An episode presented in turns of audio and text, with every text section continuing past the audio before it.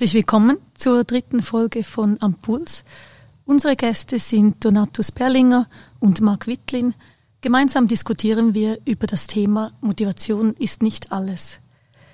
Donatus Berlinger ist Psychologe und war zuletzt Abteilungsleiter Erwachsenenbildung der PH Luzern. Seine beruflichen Stationen sind vielfältig und reichen vom Geißenhirt auf Elba bis hin zum Leiter einer Asylberatungsstelle. Er sagt von sich selbst, er habe den Drang, Menschen zu verstehen, was sie antreibt und weshalb sie so handeln, wie sie handeln. In Mark Wittlins Laufbahn finden sich eine Vielzahl von Berufen. Elektromonteur, Callcenter, Agent, Informatiker, Leitung Callcenter, Trainingscenter, Ausbilder, IT-Training Manager, Training Solution Manager und so weiter. Zuletzt absolvierte er den MAS Adult and Professional Education. Aktuell ist er als Employee Engagement und Programmmanager Informatics tätig.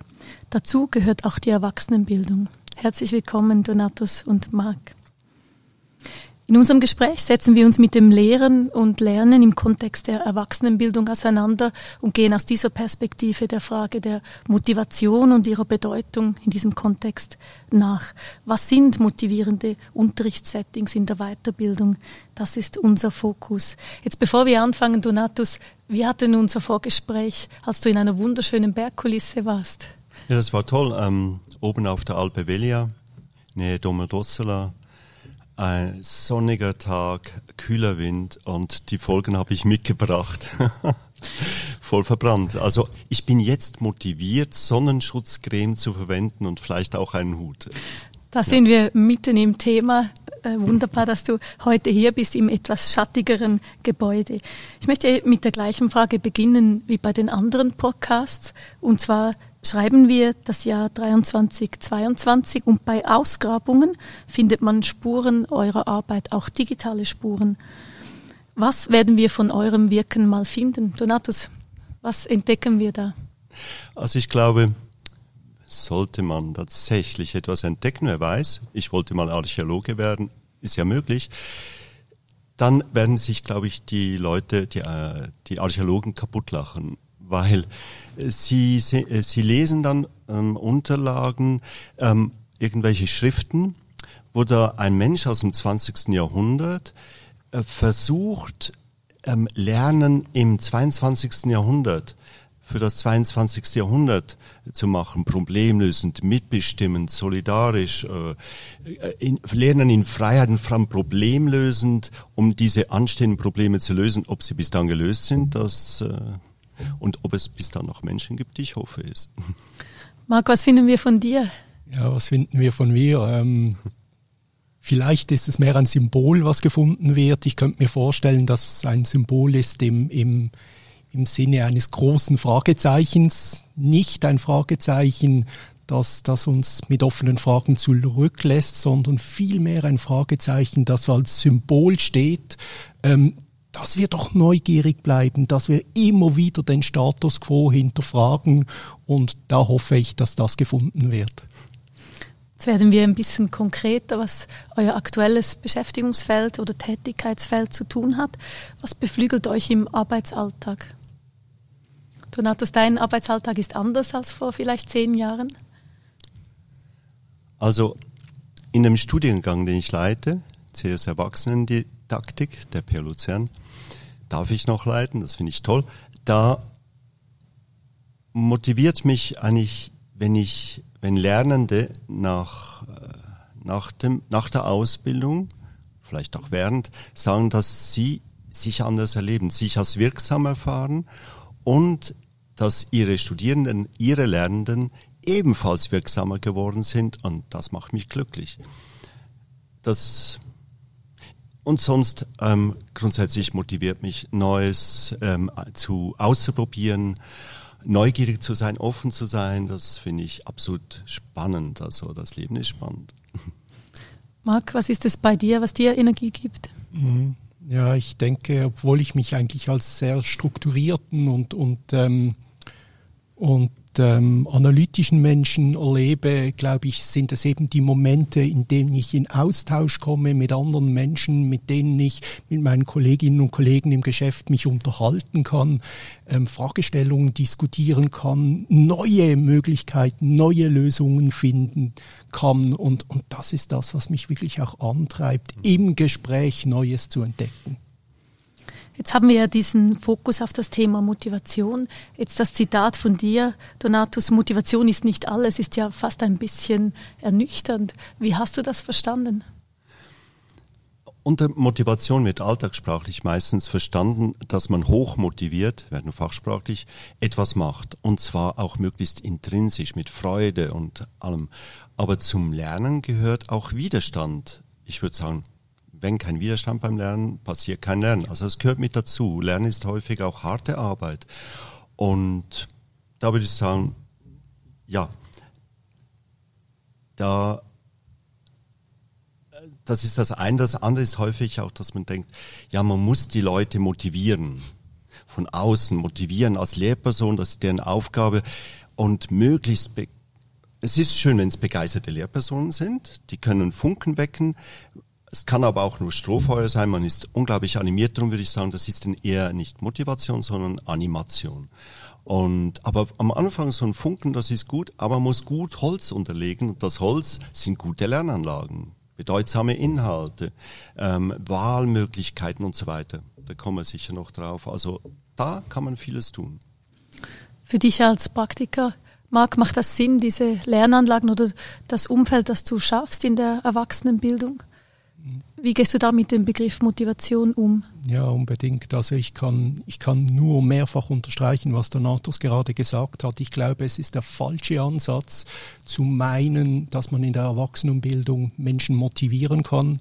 Ähm, was man machen kann, ganz sicher, ist, ist ein Umfeld zu schaffen, das es ermöglicht, Sinn zu finden, ähm, was es ermöglicht, Relevanz zu finden. Und das ist genau das, was wir in der Praxis machen, nämlich, nämlich Leute einbinden, ähm, mit Beispielen schaffen, arbeiten, die, die aus der Praxis kommen und ähm, ja, so lebe ich das.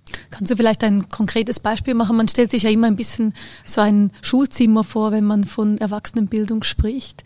Und unter motivierendes Unterrichtssetting versteht man natürlich noch viel mehr als einfach dieses Klassenzimmer-Setting. Wie geht ihr da vor? Ja, wir müssen, wir müssen uns von diesem Bild verabschieden, dass Lernen nur an einem bestimmten Ort zu einer bestimmten Zeit stattfindet.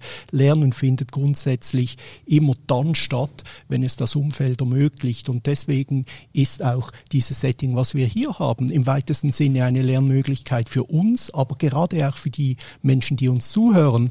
In der Arbeitsumfeld kann es auch sein, dass äh, dass eine, ein, ein Review-Meeting, nachdem man ein Projekt erfolgreich oder weniger erfolgreich auch abgeschlossen hat, nochmals Revue passieren lässt. Auch solche Retrospectives sind eigentlich nichts anderes wie, wie eine äh, Lernmöglichkeit. Jetzt in der Praxis klingt das revolutionär ein bisschen, also zuerst handeln und dann lernen. Aber wenn man jetzt in der Pädagogik schaut, so lernen wir ja als Kinder, ist das eigentlich gar nicht so äh, wahnsinnig überraschend, Donatus. Absolut nicht überraschend. Kinder lernen nur so und sie reflektieren noch nicht groß, aber es ist dennoch immer eine Art von, was habe ich gerade gemacht und so weiter. Ich habe eine dreijährige Enkeltochter und erlebe das. Es ist toll, wie ich das Lernen dort erlebe. Sie will selber, sie wird bloß nicht zu fest angeleitet werden, hochgradig selbstbestimmt, aus dem Handeln heraus. Und das ist eine ich würde sagen, in der Schule verlernen wir das und das ist das große Problem. Gerade später in der Erwachsenenbildung sind es das nicht mehr gewöhnt. Spricht man auch häufig vom Bild der Sanduhr oder dass wir diese Neugierde vielleicht durch die Bild Neugierde durch die Bildung fast ein Stück weit einschränken. Ja. Jetzt Marc, du hast ja wie eine Doppelrolle, du bist selber Erwachsenenbilder, hast aber eine Vielzahl von Berufen dir angeeignet und neue Dinge erlernt. Was war für dich wichtig? Was hat dich motiviert, diese Lernerfahrungen zu machen und auch immer wieder Neues zu entdecken? Mhm. Es war, äh, es war tatsächlich so retrospektiv gesehen, dass sehr vieles ineinander gefallen ist, was jetzt einfach so zusammenpasst und was mich dort ständig angetrieben hat und auch heute noch antreibt, immer wieder äh, neue Lernmöglichkeiten zu suchen, ist tatsächlich das Interesse an der Sache. Ähm, warum sind die Dinge so, wie sie sind? Wie kann ich Dinge anders machen, besser machen? Ähm, was gibt es noch zu entdecken? Ähm, aus, aus diesem Antrieb heraus ähm, kann ich sagen, habe ich mich für die jeweiligen ähm, Aus- und Weiterbildungen dann auch entschieden. Da sind wir jetzt schon bei einer der Schlüsselthemen. Antrieb wird ja häufig mit intrinsischer Motivation gleichgesetzt und genauso wichtig ist aber auch die extrinsische Motivation. Wie würdest du das in den Kontext der Erwachsenenbildung setzen? Gibt es da Unterschiede zwischen Kindern und Erwachsenen, wenn es um diese zwei Formen der Motivation geht, Donatus? Ganz große Unterschiede und auch wieder nicht. Also Kinder wie jetzt meine kleine Lia, die lernen ausschließlich intrinsisch. Geht gar nicht anders. Und wie gesagt, das gewöhnt man ihnen manchmal mit der Zeit dann ab und dann wird es halt alles extrinsisch. Braucht es aber auch. Ähm, Gerade die Werteentwicklung, das, äh, die Erziehung ist vieles extrinsisch auch intrinsisch ist einfach Spielen, Spaß und Freude. Das läuft ja eh. Das soll man aber möglichst wenig stoppen, sondern bis ins Erwachsenenalter für sich beibehalten oder ermöglichen. Kann man auch in der Erwachsenenbildung. Das andere, das extrinsische, extrinsische ist ähm, erstmal vielleicht ein Wert von außen, der wird dann verinnerlicht. Jetzt ist aber das eigentlich das Spannende, dass das häufig falsch verstanden wird. Es heißt ja häufig, dass man möglichst nur intrinsisch lernen soll. Das ist ja eine Überforderung für beide Seiten, für Lehrpersonen und Lernende. Nein, das meiste ist auch extrinsisch, aber dort ist fachsprachlich. Wäre das zu einfach gedacht, es gibt nur intrinsisch aus Freude und das andere extrinsisch Strafe oder Lob. Da gibt es natürlich Stufen, die dann, das nennt sich dann external, wäre das, was ich gerade gesagt habe. Und internal, das heißt, es ist eine Entwicklung, dass man dann das selber will. Und das ist ein kognitiver Prozess. Intrinsisch für sich ist ein äh, emotionaler Prozess. Der ist im limbischen, limbischen System mitten in unserem Hirn und ist emotional gesteuert. Das sind zwei völlig unterschiedliche Systeme. Und es ist gut, die gut zu unterscheiden und uns nicht zu überfordern mit diesem intrinsisch und mit Begeisterung überall dabei sein in Arbeit und Schule. Du merkst, das bewegt mich ein bisschen. Und diese Vorstellung ist ja auch in vielen Erwachsenenkonzepten im Change Management vorhanden. Kotta ja. hat ja explizit die Phase des Begeisterns drin. Dabei nervt es mich ja vielleicht zuerst einmal.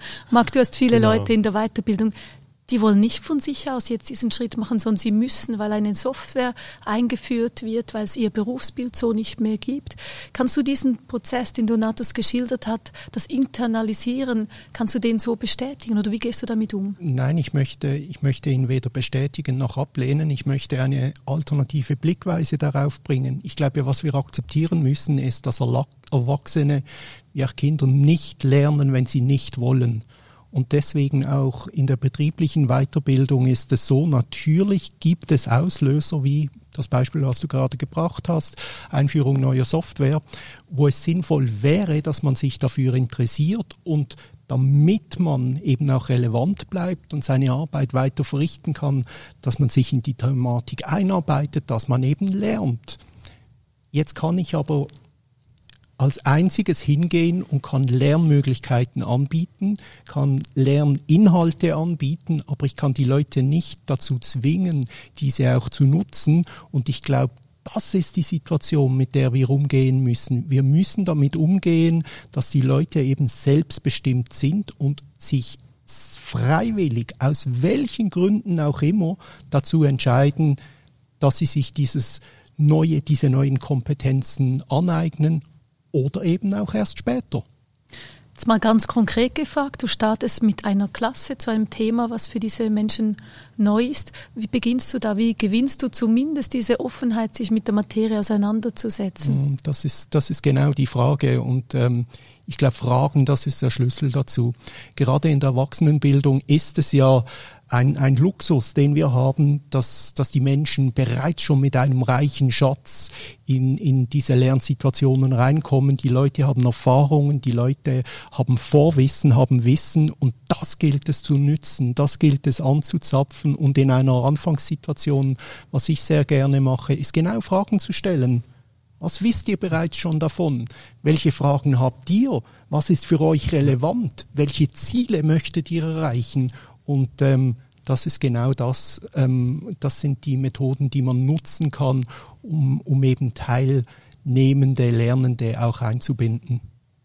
Jetzt gibt es da sicherlich auch grundlegende Unterschiede. Wenn man jetzt ein bisschen schaut äh, in der Literatur und auch in der Forschung, dann unterscheidet ja Carol Dweck beispielsweise zwischen den zwei Typen Growth und Fix Mindset.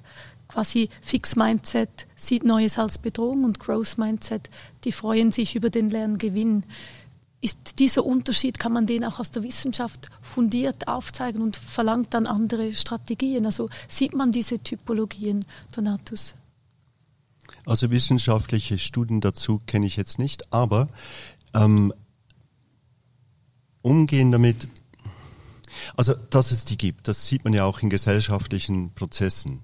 Die Anpassungsprozesse, sei es bei der Pandemie, war ja spannend mitzuerleben von dem her, oder unsere Veränderung der ganzen Umwelt des Klimas. Wie gehen da Menschen mit um? Das zeigt sich dann manchmal auch parteipolitisch und so weiter.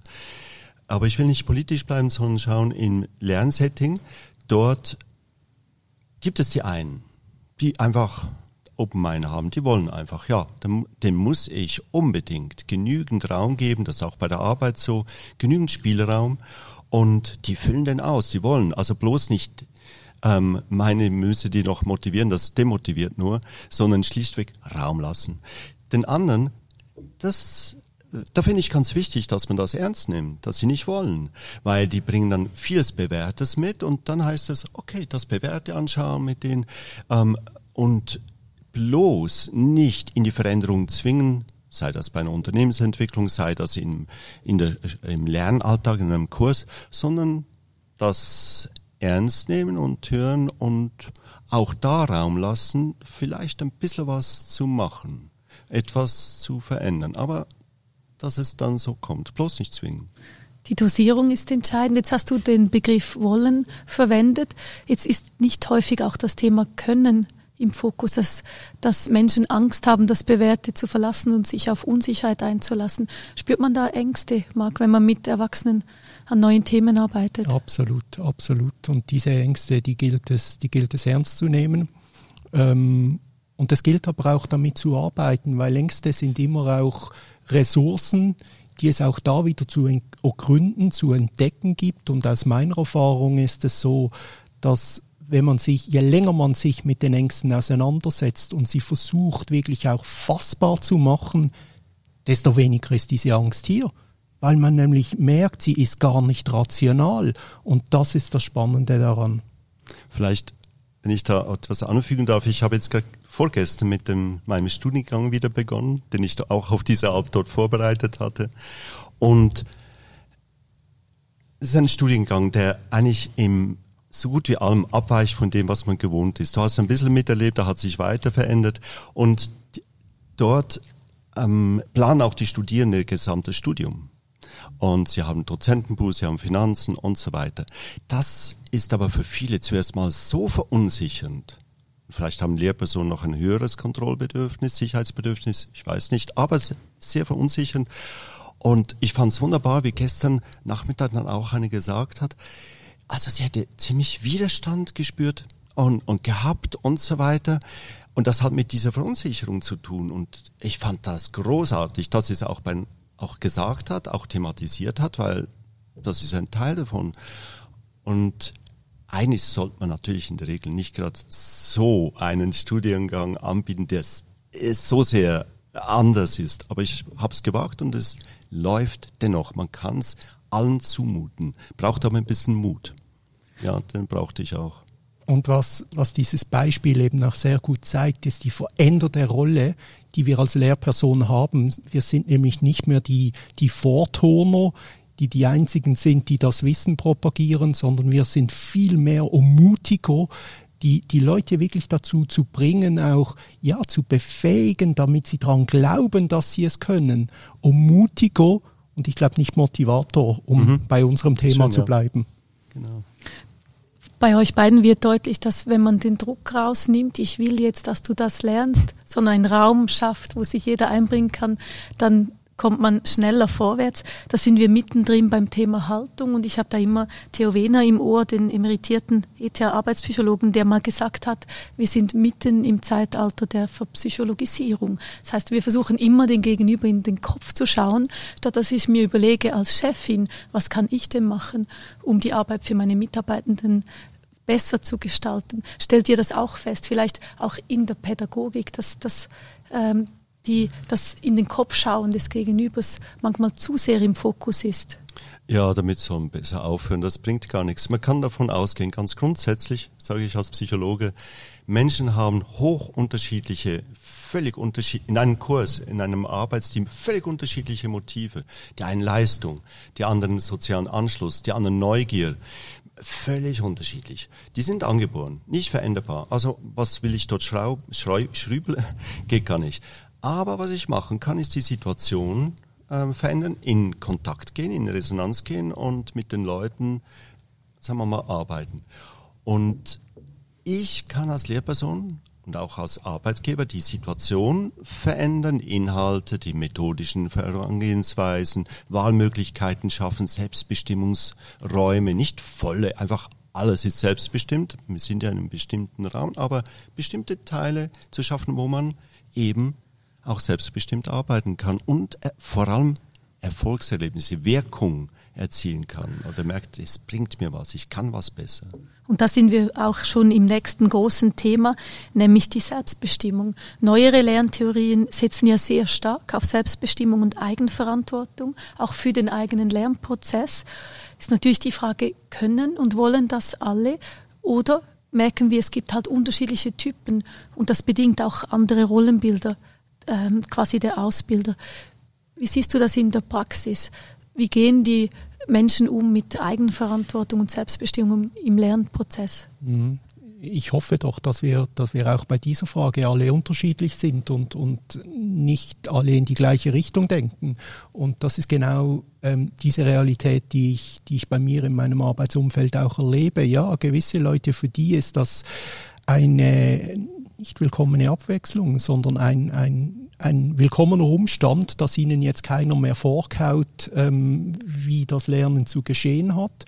Und für andere ist es eben so, ja, dass, dass das noch neu ist. Ja, was jetzt? Ich soll sagen, wann, wie, mit wem ich lerne. Und da gilt es, und das ist eine weitere Facette von unserem Beruf in der Erwachsenenbildung, eben auch das Lernen zu lernen ein Lerncoach zu sein und nicht nur ein, ein ja, ich äh, brauche den Begriff nochmals, ein Vortoner, wirklich den Menschen zu zeigen, wie können sie selbstständig lernen und, und sie anleiten, selbst auch langfristig erfolgreich zu sein. Das Fazit ist also, es müssen alle in diese Richtung gehen, ob sie wollen oder nicht, also mehr Verantwortung für das eigene Lernen übernehmen, aber sie brauchen unterschiedlich viel Zeit. Das auf jeden Fall. Also das mit der Selbstbestimmung ist nicht typenabhängig, sondern das gehört zu den drei Grundbedürfnissen nach DCN3. Das sind Selbstbestimmung äh, oder Autonomie, ähm, Wirksamkeitserfahrung und sozialen Eingebundenheit. Und das sind eigentlich wie drei Maximen, die kann man als Erwachsenenbild immer schauen, ermögliche ich die, gebe ich die Möglichkeit dafür. Aber Selbstbestimmung ist nicht eigentlich was Neues. Ja, yes, Gott selbstbestimmt lernen mein Beispiel, die kleine Lia, die kann, die will auch nicht anders. Die kann auch, die will selbstbestimmt hochgradig gut. Sie hat vielleicht mein, das ist mein Autonomiebedürfnis, sie ist angeboren, auch weitergegangen, das ist ein besonders starkes Autonomiebedürfnis. Aber ähm, jeder hat das. Aber eben, es geht ein bisschen weg und man ist gewöhnt. Das sind vor allem Gewöhnungen. Man ist gewöhnt, ähm, dass alles eigentlich vorgekaut wird oder vorgegeben ist oder man ist fremdgesteuert. Das sind ja nicht hochhierarchische Gesellschaften, Schulen. Ne? Was hat man zu tun? Man passt sich an. Und es ist eher ähm, ein Ungewöhnen zu merken, weil jeder Mensch bleibt weiter selbstbestimmt. Die Ferien, die, die gehe ich nicht fremdbestimmt planen in der Regel, sondern ich will selber. In der Schule plötzlich, in der Erwachsenenbildung äh, regrediert man und man meint, man, es ist dann wieder dieses Setting. Das läuft ganz schnell und das muss man Geduld haben und halt immer, das können ganz kleine Räume sein, der Selbstbestimmung oder sehr weite. Ähm, aber das ist dann wieder, und darum heißt es, immer, äh, das sind ja unterschiedliche Menschen drin. Das heißt, verschiedene Möglichkeiten. Die einen haben mehr klarere Vorgaben, die anderen haben einen größeren Raum. Das ist dann halt unsere da müssen wir schauen als Erwachsenenbildner, wie wir das ermöglichen, auch als Arbeitgeber. Und dieser Prozess läuft ja nicht isoliert. Wir sind ja mitten im Zeitalter der Selbstbestimmung, der Partizipation, der Mitgestaltung. Das heißt, das läuft natürlich parallel zu dem, ja. was die Erwachsenen auch im Arbeitsalltag erleben. Und durch die Pandemie waren sie noch viel mehr dafür verantwortlich, ihren Tag zu gestalten, Entscheidungen zu fällen. Jetzt ist das auch das Schlagwort der Stunde, nämlich im digitalen Zeitalter finden sehr viele, sehr schnelle Veränderungen statt und damit verbunden kommt natürlich der, der, Ruf nach lebenslangem Lernen. Das bedingt auch wieder mehr Eigenverantwortung. Du hast vorhin nachhaltiges Lernen gesagt, Marc. Wie stellst du denn sicher, dass die Leute aus deinem Kurs gehen und dann einfach weitermachen, aber ohne dich? Ich akzeptiere, dass ich es nicht sicherstellen kann. Ich glaube, das ist die passende Antwort für mich. Ähm, ich muss aufhören, kontrollieren zu wollen, wer wann was macht und aus welchem Grund, was ich mit, was ich den Leuten mitgeben kann vor ähm, dem gemeinsamen Lernimpuls, aber auch danach, dass wir eben schauen und, und Fragen stellen, bereits schon in diesem gemeinsamen Zusammensein. Wie willst du das in der Praxis tatsächlich umsetzen? Und sich da gedanklich schon in die Zukunft zu versetzen, das kann helfen. Es ist auch da schon wieder eine Möglichkeit, voneinander und miteinander zu denken. Ja, wie passiert dieser Transfer genau? Eine andere Möglichkeit sind auch, wir nennen das Accountability Groups, wo sich Leute ganz bewusst im Anschluss zwei Wochen, vier Wochen danach wieder treffen und sich eben auch regelmäßig austauschen. Hey, was macht ihr genau jetzt noch? Äh, wie funktioniert es bei euch? Also diese Gruppen, da machen wir auch sehr gute Erfahrungen, damit das Thema eben nicht vergessen geht und stattdessen wirklich auch im Arbeitsalltag ähm, integriert wird. Da sind wir jetzt bei den Schlagworten Lernen im Kleinen, also auch das Mikrolernen, immer wieder kleine Lernmomente das zweite Schlagwort ist das soziale Lernen. Wir lernen im Verbund und so erhöht sich die Wahrscheinlichkeit, dass ich dranbleibe, weil ich habe ein Umfeld, das mich auch ein bisschen mitreißt. Ist das äh, aus deiner Sicht, Donatus, deckt das das heutige Verständnis von Lernen ab oder gibt es noch weitere Elemente? Ja, zum diesem Begriff Slogan des lebenslangen, lebenslangen Lernens, das kommt aus aus den 80er Jahren und hat eine ganz spannende Seite. Es ist eigentlich es ist tatsächlich so ein neoliberales Wirtschaftskonzept. Und dazu möchte ich sagen, ich selber bin begeisterter Lerner. Ich möchte mein Leben lang irgendwie lernend unterwegs sein. Und solange ich lerne, lebe ich, ja. Ähm, was ich sehr kritisiere, ist Lernen aus Zwang. Wenn du nicht lebenslang lernst, kippst du raus. Nicht nur aus aus deinem Job, sondern du kippst aus der Gesellschaft raus, respektive die Fürsorge und so weiter. Und das ist das neue Prekariat. Und da habe ich große Bedenken. Also wir sind fast im Zwang zur kognitiven und körperlichen Selbstoptimierung, ständig, ständig, ständig. Die Kontrollgesellschaft, wie das auch genannt wird. Und da und wir haben das internalisiert. Das ist ja das Gefährliche. Wir meinen, wir wollen es selber. Wir wollen es ja. Aber das ist schlichtweg nur internalisiert. Und dort finde ich, nee, Freiheit zum Lernen, Lernen in Freiheit, nicht Lernen aus Zwang. Und die, die nicht wollen, die sollen eben auch nicht. Aber nicht deswegen abgehängt werden. Freiheit klingt gut. Jetzt muss man aber auch ehrlicherweise sagen, wenn wir ganz vieles an Maschinen delegieren, was einfach ist, was repetitiv ist, dann bleibt für uns Menschen das, was komplex ist, was anspruchsvoll ist. Es geht doch gar nicht ohne Lernen und ohne dranbleiben, sonst verlieren wir Menschen in der Gesellschaft oder sie kommen nicht mehr mit. Das ist sicherlich so. Es braucht ja auch die Beschäftigungsfähigkeit zu erhalten. Dagegen spreche ich nicht. Und dafür ist es wichtig, geeignete Lernräume zu ermöglichen, die die unterschiedlichen Charaktere mitnehmen. Und dort, dass es dass, die, dass es nicht einfach nur eine Elite ist, die die Komplexität und alles erfassen kann, da habe ich die Angst davor. Und die anderen, die machen halt irgendwelche Zombiearbeit, was auch immer, irgendwas völlig oder gar nichts mehr.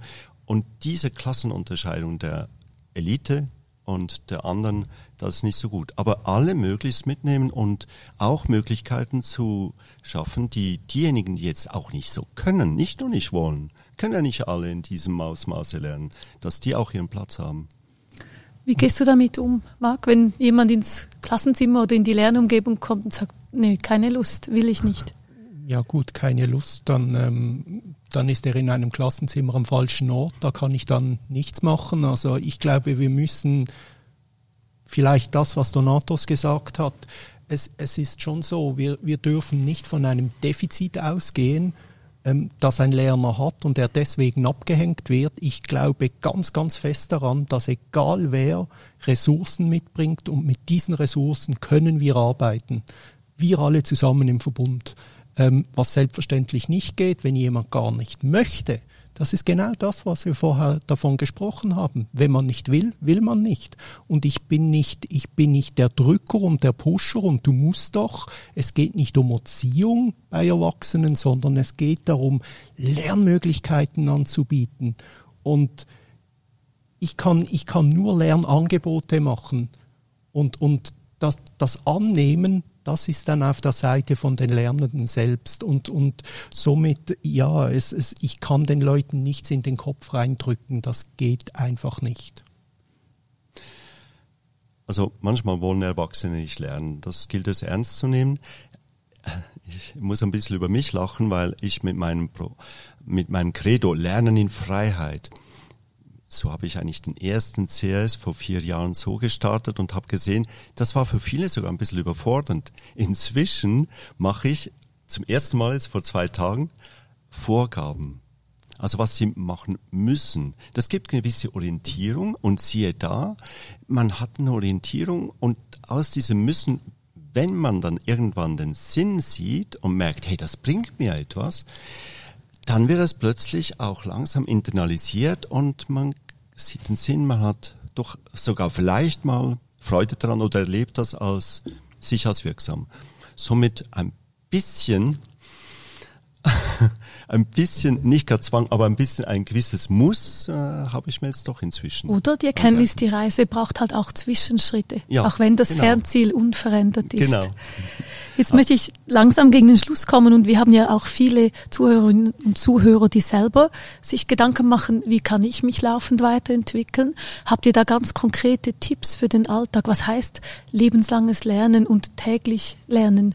Wie kann man das bewerkstelligen? Ich glaube, was ganz, ganz wichtig ist, ist, dass wir nicht in eine Konsumhaltung verfallen und meinen, nur weil wir jetzt jeden Tag irgendwo ein Newsletter zugeschickt bekommen, ist das schon Lernen. Ich glaube, ein wichtiges Element für Lernen und wie wir das eben auch im Alltag umsetzen können, ist, dass wir eine klare Zielvorstellung haben. Was möchte ich denn erreichen? Was ist mein Ziel? Welchen Nutzen möchte ich erzielen? Und was resultiert daraus? Zweite Frage aber auch die Frage nach der Struktur. Wie lerne ich? Zum Beispiel, es ist ein Newsletter. Ja, okay, ich lese den durch, ich strukturiere ihn, ich picke die wichtigsten Punkte daraus raus. Gut, auch ähm, Ziel und Struktur und zu guter Letzt, lasst uns realistisch sein. Ähm, Lernen und gerade lebenslanges Lernen ist kein 100-Meter-Sprint. Was lebenslanges Lernen wirklich ist, es ist ein Marathon. Und ein Marathon gewinnt man mit Ausdauer, mit Regelmäßigkeit und, und dem Ziel vor Augen. Und damit schließt sich auch der Kreis. Und ich glaube, mit diesen drei Stationen lässt sich das recht gut in den Tagesablauf integrieren. Von deiner Seite, Donatus? Vielleicht sprichst du damit auch häufig berufliches Lernen an. Und das teile ich auch völlig so. Ich glaube so für mich im Alltag oder was ich so mitgeben könnte, schau mal, wo habt ihr Interesse? Was interessiert euch? Wo habt ihr vielleicht etwas, wo ihr findet, da könnte ich was ganz Kleines neu entdecken? Und das können sogar wir Erwachsene. Ich habe es mit meiner kleinen Lia gemacht. Die hat dies x-mal die Stiege hoch, Stiege runter. Ich dachte, ich will endlich da noch weiterkommen und dann habe ich selber hingeschaut, was sie da alles sieht. Und das sind Welten. Ne? Und dass man einfach diese Offenheit und Neugier beibehält und die anderen Sachen mal halt manchmal sich einen Ruck geben und sagt, okay, jetzt versuche ich mal, ich setze mir das Ziel und das ist das, was du sagst. Ich, das ist ein attraktives Ziel, ich will das angehen und dann dort dran bleiben. Es braucht dann manchmal auch eine gewisse Haltung dazu. Ja. Wir kommen zur Schlussrunde und da möchte ich euch nochmals gerne das Wort geben. Wenn wir nach vorne blicken, unser Thema Motivation, motivationsfördernde Settings in der Erwachsenenbildung. Was ist euch da wichtig, Marc? Ja, ich glaube, ich kann einfach jeden einzelnen von uns nur einladen dazu, ähm, neugierig zu bleiben, zu entdecken und, und wirklich zu sich Fragen zu stellen, nonstop Fragen zu stellen und die passenden Antworten dazu zu finden, vorwärts zu gehen und diese Veränderung zu leben und zu genießen. Es kommt gut. Das glaube ich auch, es kommt gut. Und ich glaube, so diese drei Maximen habe ich für mich so rauskristallisiert, nämlich Lernen als sozialen Prozesse, als Miteinander, Gemeinsames, als sich auseinandersetzen, reiben, zu verstehen, mit anderen zusammen, auch als Lehrperson mit den Lernenden. Ich bin selber dann auch Lernender. Dann wie ich schon öfters gesagt habe, selbstbestimmt, möglichst viel selbstbestimmte Räume. In der Auswahl von Inhalten kann man das in jedem kleinen, einfachen Kurs auch machen. Wo hat man Wahlmöglichkeiten im Inhalt, im Lernweg, ähm, in der Auswahl der Methoden, dass man nicht überfordert, aber so ein mittleres Maß an Wahlmöglichkeiten gibt. Und als drittes sich dann dadurch, dass sie lernen, sich dadurch als wirksam erleben. Und darunter halt Lernen in Freiheit, für das 21. Jahrhundert, aber in Verantwortung. In Verantwortung zu sich und zu seiner Umwelt. Das ja. Ein schönes Schlusswort als Es kommt gut, gibt es fast nicht. Herzlichen Dank auch unseren Zuhörerinnen und Zuhörern. Das war Ampuls. Musik